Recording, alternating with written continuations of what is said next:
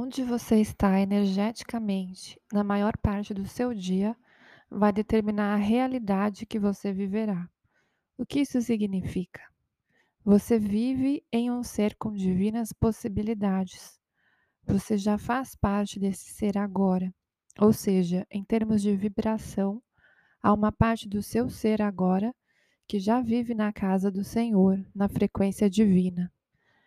A você foi dado livre-arbítrio, ou seja, onde você quer estar e se posicionar energeticamente, segundo por segundo.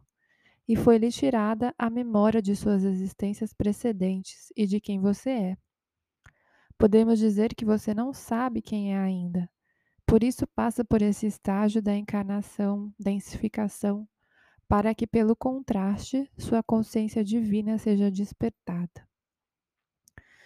Entenda que você pode escolher em qual frequência vibrar a todo momento.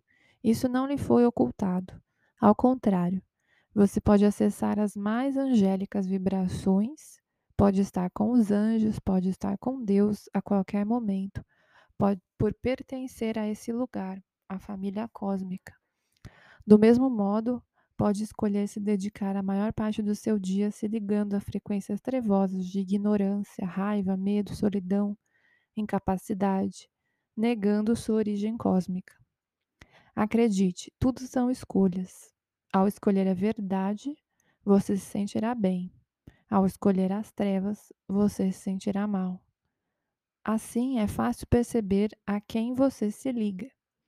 Se seu pensamento, ação, sentimento te faz mal lá no fundo, é porque não é bom.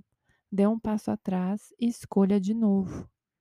Há muitas moradas na casa do meu pai. Há muitos endereços energéticos que você pode acessar. Cada aspecto da existência tem um CEP específico. Assim, se você encomendar prosperidade e estiver na casa da tristeza, não conseguirá recebê-la, pois o CEP estará errado.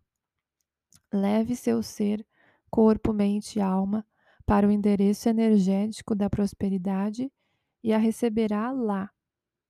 A quem tem, se lhe dará. A quem não tem, ainda o que se tem, lhe será tirado.